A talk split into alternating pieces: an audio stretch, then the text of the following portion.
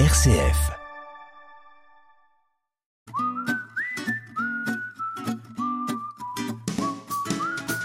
Pays d'humilité et de travail, le territoire ligérien n'est pas du genre à fanfaronner. Ici, on invente, on crée, on innove sans faire de bruit. Il en va de même derrière les fourneaux où les recettes traditionnelles et créations culinaires s'expriment dans l'assiette plutôt que sur les unes des magazines. Avec cet ouvrage, nous avons voulu changer la donne il nous est apparu important d'inscrire sur papier et mettre en lumière ce qui fait la culture gastronomique ligérienne, une culture trop méconnue et essentiellement transmise par le bouche à oreille. Euh, c'est les mots qui sont écrits euh, sur la quatrième de couverture de ce livre Recettes de la Loire, plats traditionnels et créations culinaires du territoire stéphanois, un livre dont Guillaume Jouve et Julien Seguin sont à l'origine. Ils nous en expliquent la genèse. Alors la genèse, elle remonte pas si longtemps. Hein, quand même, c'est un projet qu'on a qu'on a amorcé il y a pas si longtemps que ça, puisque c'était en mai 2023 avec toute l'équipe là de, l'agence, toute l'équipe ah Peppermint, on s'est concerté, on s'est on s'est rendu compte qu'il y avait un trou dans la raquette, hein, comme on dit. Il y avait, on n'avait jamais, alors à notre connaissance, en tout cas on n'en a pas retrouvé aujourd'hui, il n'y avait jamais eu de livre de recettes de la Loire, un livre qui mettrait à l'honneur nos, nos, plats traditionnels ligériens. Du coup on s'est dit qu'on n'était pas plus bête que les autres et que si on se retroussait les manches, on avait moyen de faire le nôtre. Et, et avec l'ambition, vu qu'on accueille un petit événement à Saint-Étienne qui s'appelle la fête du livre, l'ambition du coup de d'y être présent. la fête du livre étant en octobre, ça nous laissait cinq mois euh, top chrono pour, euh, pour mener à bien ce projet. L'idée, c'est de valoriser les, notre territoire, sa gastronomie, de mettre en lumière des recettes de la Loire. Euh, Julien, qui, qui, a fait appel à tout, à ses, ses grands-parents et tout, et tout, à tous ses amis, ses oncles et tantes, qui est très, très, ta famille, elle est, encastré dans le territoire depuis des années et tu avais un certain nombre de, de plats que bah, c'est plein de plats que je mangeais euh, que j'ai mangé dans mon enfance qu'on mangeait à Noël qu'on mangeait le dimanche en famille euh, bref et, et, et c'était l'occasion de mettre à l'honneur enfin euh, un pâté chaud un barboton du mat fin de la, du patia du bref tout ce qui tout, tout ce qui toutes ces recettes qu'on connaît essentiellement par par nos anciens en fait et qui n'ont jamais eu l'honneur d'apparaître dans un livre.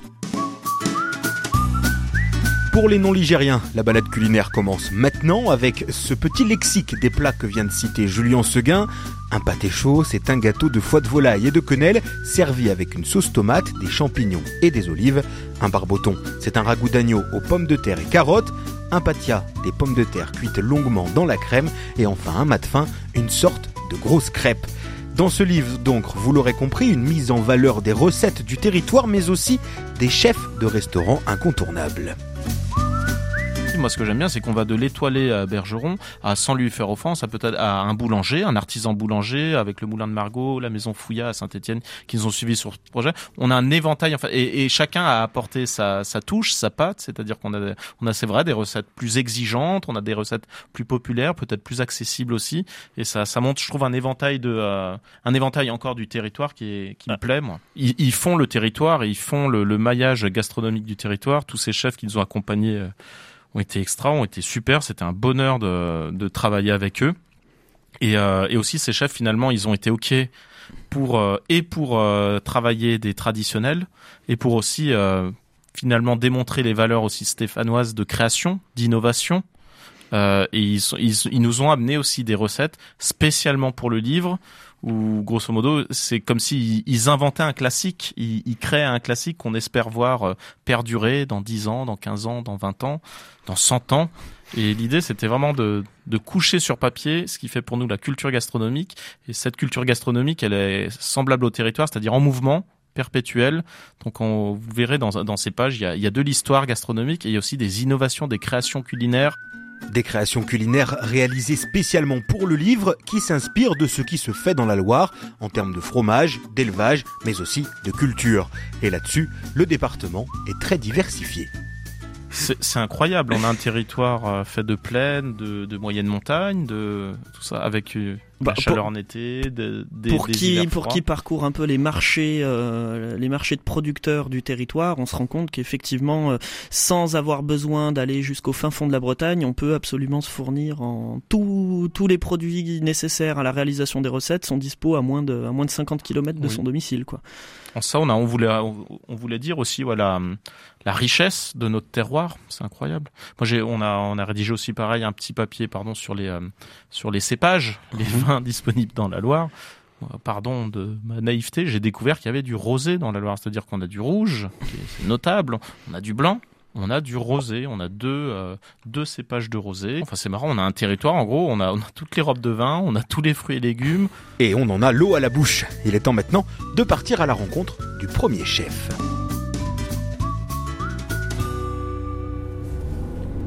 On prend donc la voiture pour Saint-Galmier. À une vingtaine de kilomètres au nord de Saint-Étienne s'y trouve le domaine de la Charpinière. C'est la qu'officie au restaurant La Source, le chef étoilé Antoine Bergeron. Il signe la préface du livre avec une citation de Jean Cocteau La tradition est un mouvement perpétuel, elle avance, elle change, elle vit. Cette tradition, Antoine Bergeron y fait honneur vous allez l'entendre. C'est quelque chose de récurrent à, la source où on, travaille beaucoup sur la tradition parce qu'on a tout le temps des, bases classiques euh, sur les sauces. Euh, et, on essaye aussi toujours d'avoir euh, le terroir en, ligne de mire et, où on inclut des produits de terroir ou carrément des, recettes traditionnelles forésiennes revisitées en, en étoilé Michelin. Avant de parler cuisine, il faut que je vous raconte.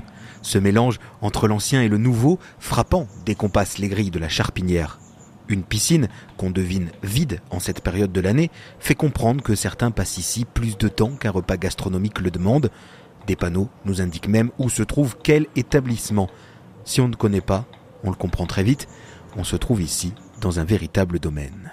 On a un établissement euh, sur un, parc de plusieurs hectares avec euh, un hôtel d'une soixantaine de chambres, un espace euh, spa remise en forme bien-être et trois, trois points de restauration avec la source, le restaurant étoilé, le 1933 cuisine bistronomique et le, pavillon, un, service événementiel. Moi, en fait, je suis chef de la source, mais je suis aussi chef de tous les établissements de la Charpinière en, consulting sur tout le reste. Et pour revenir donc à la source, on est sur un établissement qui est ouvert du mercredi soir au dimanche midi, euh, avec une capacité de 25-30 couverts par service.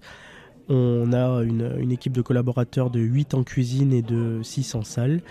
Et, euh, voilà, donc j'ai le chef des cuisines, euh, Florent Guyot, qui, élabore la carte euh, avec ma, mon, expérience. Cette carte, elle change euh, on essaye de la faire tourner tous les combien de temps à peu près? Alors nous, on change pas la carte en entier, on change des plats ponctuellement euh, pour vraiment pas passer à coder d'un produit de saison. Donc il y a des plats qui vont rester trois services et il y en a qui vont rester un mois en fonction de la fraîcheur et de la qualité du produit on essaye d'avoir des, euh, des produits locaux. Quand on cherche l'excellence comme vous, on est obligé quelquefois d'aller aussi euh, plus loin. Alors, je pense qu'on peut euh, faire sans les produits locaux, mais moi, c'est vraiment, comme je le disais, je suis attaché à mon terroir. Donc, nous, il y a toujours une majeure partie des, des, fournisseurs qui sont du département. On a quelques exceptions sur certains produits, mais on essaye le maximum de concentrer notre réservoir dans la Loire ou dans l'Auvergne-Rhône-Alpes. Ça donne quoi comme, comme plat en ce moment, par exemple? Alors en ce moment, euh, bah, disons qu'on a tout le temps les escargots de, Saint-Galmier qui sont à la carte, cuisinés de, manière différente. Euh, et, on a toujours les grandes lignes euh, des légumes de, notre maraîcher qui est mon meilleur ami à Saint-Bonnet-les-Oules, Émeric Châtel. Voilà. Et après, on n'a pas de, plat signature, mais on compose toujours avec cette base-là pour, pour essayer d'élaborer nos, nos plats. Plongeons à présent dans la recette du chef Antoine Bergeron pour ce livre des recettes de la Loire pain de truite croustillant, épinards frais, sauce au gamay du forêt et à la fourme de Montbrison. Alors c'est une recette qu'on a élaborée euh, pour le livre et qu'on a aussi euh, transcrit au restaurant derrière parce que ça correspondait vraiment à nos valeurs et c'était vraiment quelque chose qu'on pouvait euh, servir à nos clients. Évidemment, un produit phare, c'est la fourme de Montbrison qui vraiment attache ça au, au, local. Oui, tout à fait, tout à fait. La fourme, elle a toujours une, une place chez nous parce qu'elle est tout le temps sur le, sur le plateau de fromage. Et puis c'est vrai que des fois on arrive à, l'inclure dans nos plats. La forme de Montbrison, c'est une AOP âgée de 20 ans. Souvenez-vous. Lors d'un feuilleton précédent, Eric Soubéran, fabricant de formes de Montbrison, nous résumait son processus de fabrication. Une fois qu'on les a piqués, il faut à peu près allez, entre 13 15 jours pour que, que la moisissure se développe. Donc en gros, au bout de 25 jours, le bleu est apparu dans la fourme. Et là, on attend. Il faut attendre les 32e jours. Et quand on a atteint le 32e jour, ce n'est plus une fourme, c'est une fourme de Montbrison. Il va déjà être l'heure de quitter Antoine Bergeron et la Source, son restaurant étoilé. Non, sans un dernier conseil, celui d'un dessert après ce pain de truite croustillant. Alors moi, mon dessert préféré, il est, il est pas ligérien, c'est le millefeuille. Mais, euh, mais après, pourquoi pas prendre un mat de fin? Il y a la recette aussi dans le livre. Message reçu, mais il nous reste plusieurs arrêts avant de découvrir à la fin de la semaine la recette des mat fins de Papy Antoine.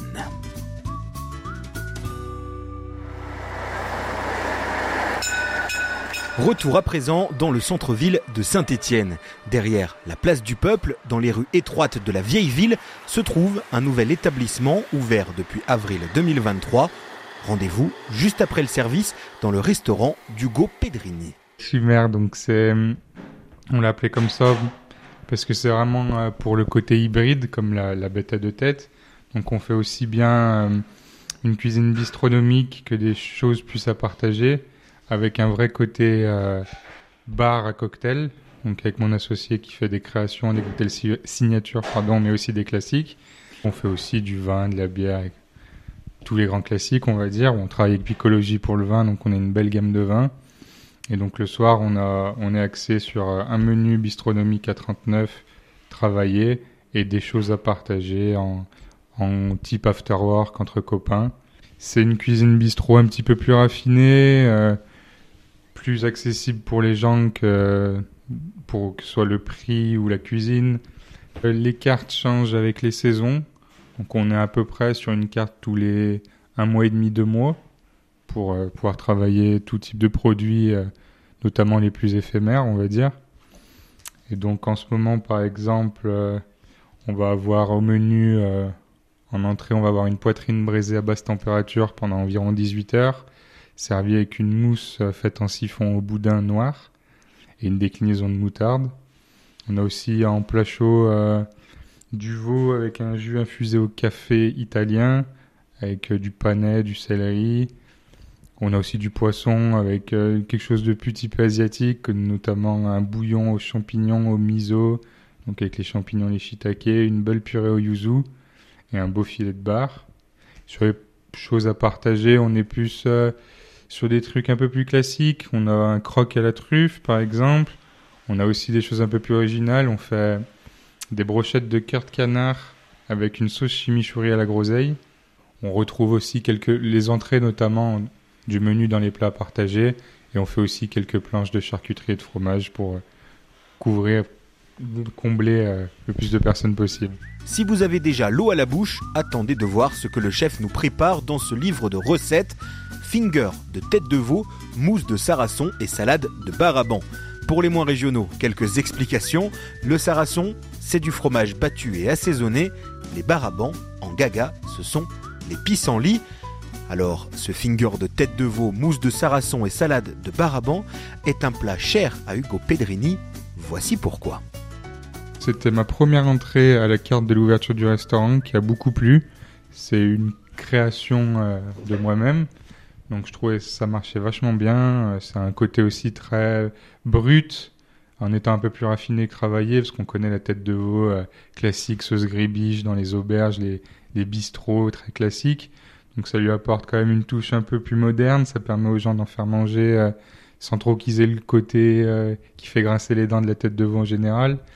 Et ça marchait très très bien avec, une, avec des choses plus fraîches comme le sarrason qui est en mousse au siphon, et la salade de baradan qui apporte un vrai côté frais, avec le vinaigre de la vinaigrette, l'amertume du baraban. Donc ça marchait très bien et, et, je voulais faire un truc qui me ressemblait. Je trouvais que c'était, c'était plutôt moi ça.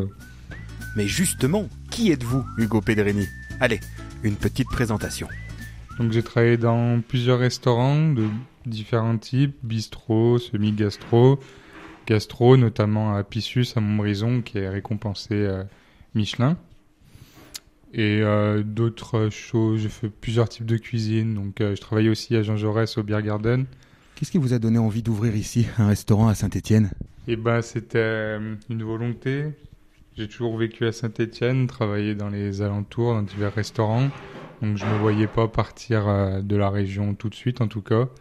Et puis, on a trouvé ce lieu qui nous, qui nous convenait très bien avec notre associé, où on aime bien le, local et la rue. Mais revenons à nos moutons, ou plutôt à nos fingers de tête de veau. Comment élabore-t-on une recette? Alors pour ma part, c'est fou. euh, c'est beaucoup d'idées euh, qui marchent pas toujours. Après des essais, on se dit j'aimerais bien faire frire de la tête de veau.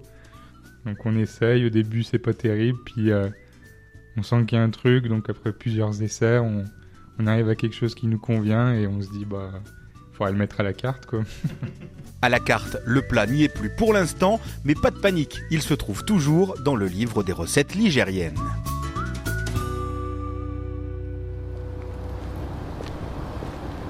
Direction un autre chef, une autre chef d'ailleurs. C'est Marie-Ange Martinez qui m'attend aujourd'hui dans son restaurant Madame Table de Chef. En entrant, la sérénité du lieu est frappante, un décor doux, fait de grands tableaux, de bibliothèques aussi. Contrairement au chef précédent, Marie-Ange est une stéphanoise d'adoption. Ça fait maintenant depuis 2009 que je suis sur Saint-Étienne, donc m'établir à Saint-Étienne, c'était une évidence euh, très rapide. Euh, c'est une région que j'ai, j'ai- j'ai- pour laquelle j'ai eu un véritable coup de cœur euh, quasi immédiatement à mon arrivée. Un coup de cœur culinaire aussi, peut-être? On a découvert d'autres produits. Alors, le Jura est très riche, évidemment, en, en matière culinaire, mais euh, euh, la Loire aussi, euh, de votre avis de chef? Ah oui, oui, la Loire, euh, la Loire aussi, la Loire surtout, il faut, il faut le dire. C'est vrai que le territoire ligérien est, riche en, en produits, en circuits courts, euh, en, en prestataires, en fournisseurs et, euh, et en restaurants également. Marie-Ange Martinez possède d'ailleurs un deuxième établissement à Saint-Étienne, spécialisé en viande de bœuf. Quant à l'histoire de Madame Table de Chef, elle remonte à plusieurs années. Alors le restaurant est, euh, est une nouvelle mouture d'un précédent établissement qui était en lieu et en place, qui se, qui se nommait le Mon Jardin Secret que j'ai exploité pendant une- presque une quinzaine d'années. Sous cette forme et sous cette identité de Madame, il est euh, né euh, post-Covid. Voilà, donc depuis 2000, euh, 2020, il, il était dans les tuyaux avec deux années qui ont qui ont été un petit peu perturbées par euh, par la crise euh, épidémique mondiale. Nous avons re- refait une mouture pour affirmer à la fois l'identité féminine et à la fois pour, euh, pour parler de l'engagement. L'engagement que j'ai et que j'ai toujours eu, mais pour euh, dire ouvertement et officiellement que j'étais euh, amoureuse du produit et du circuit court, du zéro kilomètre et du zéro déchet. En tout cas, on tend à aller vers ces objectifs-là. N'avoir que des fournisseurs, ou en tout cas essayer d'être le plus local possible. Intervient donc la saisonnalité, évidemment. On manque pas de diversité pendant l'hiver chez nous? Alors non, parce que le, le produit, euh, se- selon ma vision du produit, euh, a une multitude de- d'utilisations. On peut travailler euh, une carotte en cru comme en cuit, on peut le travailler en- en salé comme en sucré. Et puis, euh, et puis après, je, je, je, vous épargne toutes les modes de cuisson euh, qui, sont quasi infinies. Et puis ensuite, euh, on peut faire la même chose sur le topinambour. On a, on est héritier d'une cuisine traditionnelle qui parfois peut être assimilée à quelque chose de classique, mais je crois qu'aujourd'hui, on peut s'autoriser beaucoup de choses. Et, euh, et c'est que la, la curiosité nous motive, l'envie de faire différemment aussi. Place à la recette du chef à présent, truite ligérienne, sa réduction de Saint-Joseph et son crumble à l'air des monts bio. L'air des monts bio, un fromage très peu connu, Marie-Ange Martinez. Et, et pour cause, c'est une, coopérative laitière qui s'est retrouvée, euh, qui s'est retrouvée à jeter du lait pendant la, crise du Covid et qui, plutôt que de jeter du lait, s'est réinventé et de, d'artisan laitier s'est transformé en artisan fromager. Donc ce sont des, ce sont sept agriculteurs qui se sont groupés et qui proposent aujourd'hui euh, différents types de fromages et qui sont encore euh, sans, arrêt en création euh, et, en recherche d'idées pour former de nouveaux fromages. Et retour dans le temps, puisque cette coopérative, on l'avait visitée dans un précédent feuilleton, et Mathieu Gloria, membre de la coopérative, nous parlait de ce fromage l'air des monts. Donc on a créé une nouvelle recette qui s'appelle le lair des monts. C'est vraiment un fromage de 7 kilos euh, qui est né sur un, peu des erreurs de fabrication. Ils sont mis à gonfler, gonfler avec plein de trous. Euh, et euh, au début, on ne sait pas trop quoi en faire. On a fait déguster avec des, auprès de, de clients professionnels, de crémiers fromagers qui ont adoré. Et donc du coup, on s'est remis à faire la- cette recette. Euh, donc c'est vraiment un fromage à trous qui se rapproche beaucoup d'un d'un. Voilà quelque chose de très sucré, très noisette, euh, qui est assez original. Original, comme la recette de Marie-Ange Martinez. Marié du fromage, de la truite et du vin rouge, il fallait oser. Alors, quelques conseils? Euh, des petits conseils, euh, pas, pas, pas, nécessairement, si ce n'est d'avoir encore une fois d'avoir l'envie de, de, partager, la recette. Et puis après, chacun est libre de l'agrémenter d'une épice ou d'un ou de, de, quelque chose de, différent d'un poivre. On peut y ajouter plein de choses, même en soustraire d'autres. Après, il a pas de, il y a jamais, selon moi, dans la cuisine, il n'y a jamais de, de choses préétablies en tout cas. Et après cette truite ligérienne, et puisque le menu de la semaine commence à être bien chargé, on va penser tout de suite au dessert. C'est au Parc Giron à Saint-Étienne que je me rends pour la dernière étape de ce feuilleton, un ensemble témoin du passé industriel textile de Saint-Étienne qui abrite l'Absinthe, le restaurant de David Durand. Alors, ben, euh, moi, je suis euh, stéphanois d'origine, donc euh, du coup, je suis né ici à Saint-Étienne. J'ai fait mes études à Saint-Étienne au Renouveau quand ils étaient au Clapier. Et puis j'ai commencé à travailler dans les restaurants stéphanois, euh, Pierre Gagnère notamment. Euh, après euh, chez Trois Gros à Lyon, à Lyon à Rouen pardon. Et après chez Nouvelle à Saint-Étienne où que j'avais rencontré chez Trois Gros. Donc quand il a ouvert le restaurant, je, me, suis venu avec lui pour ouvrir le restaurant à Saint-Étienne. Et puis après, je me suis un petit peu échappé de la ville et du coup je suis parti sur New York pendant six ans le Brésil pendant 4 ans, et puis je suis revenu ici pour me mettre à mon compte, et du coup, ça fait maintenant 20 ans que je suis à mon compte avec le restaurant L'Absinthe. Le, but euh, de revenir en France, moi je voulais revenir en France. Alors déjà, il y avait plusieurs choses qui m'a, qui me faisaient revenir en France. Bah, bien sûr, c'était ma, famille et puis mes racines. Et du coup, je me voyais mal aller euh, travailler à Lyon, à ouvrir un restaurant à Lyon. Euh, je vois pas l'intérêt. Le but, c'était quand même de revenir à Saint-Étienne. Et donc ces choses faites depuis avec l'absinthe Présentez-nous un peu ce restaurant, ce que vous avez voulu en faire. Alors, du coup, aujourd'hui, où on est, euh, l'Absinthe, euh, rue de la Richlandière, c'est pas le restaurant d'origine. Le restaurant d'origine se trouvait rue Léon-Notin, en face de chez Cornan, et qu'on a, que j'ai ouvert il y a 20 ans.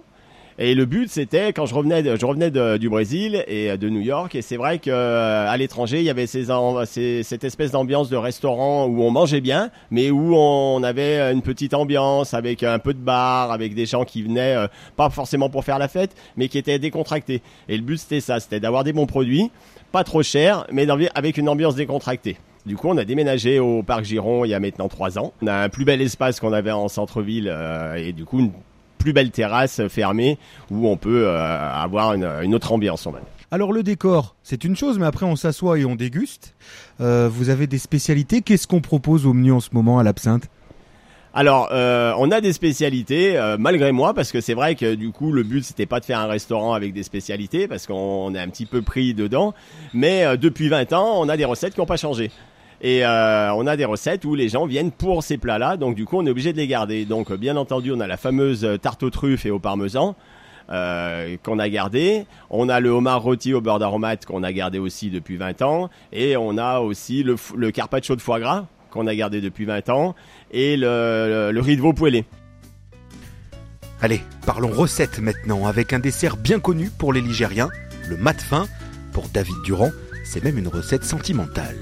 Alors, c'est vrai que cette recette-là, euh, moi, je, je, vous ai dit, je suis né à Saint-Étienne et moi, c'est mon grand-père qui m'a donné envie de faire de la cuisine et euh, du coup, il cuisinait beaucoup euh, quand il. Euh, moi, j'ai été élevé euh, souvent avec mon grand-père, avec ma, mes grands-parents et du coup, il cuisinait beaucoup et à chaque fois, à fin de repas, quand on savait pas quoi manger en dessert, il nous faisait un mat de faim.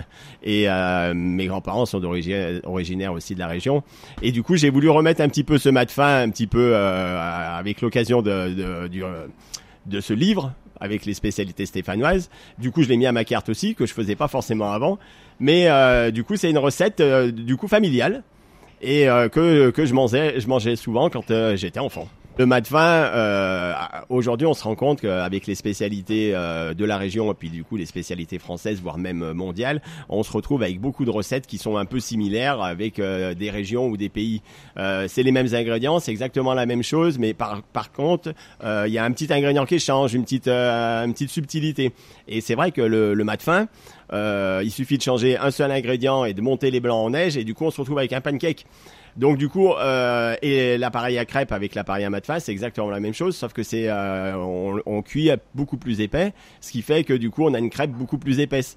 Donc c'est vrai qu'on euh, se retrouve avec des recettes euh, qu'on pourrait dire bah non ça c'est pas un mat fin ou je connais le mat fin mais non on connaît le pancake, on connaît la crêpe et du coup bah là c'est une variante on va dire de, de la crêpe. Euh, ça se mange avec quoi dans l'idéal?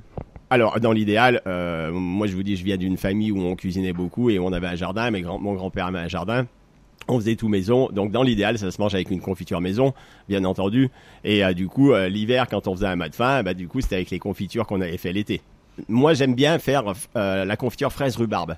Et c'est vrai que euh, la rhubarbe en elle-même, c'est un petit peu, c'est un petit peu acide, c'est, euh, c'est, pas forcément très attractif. Mais en la coupant avec de la fraise, la fraise, tout le monde aime la fraise, et c'est vrai que la fraise, c'est une confiture de notre enfance. Et fraise rhubarbe, ça amène une petite acidité avec un petit goût différent, et c'est vrai que ça se marie très bien. C'est noté donc, les prochains mat de fin, ce sera fraise rhubarbe. En attendant, il y a bien d'autres recettes et produits à explorer dans le territoire ligérien, mais ça, ce sera pour une autre fois.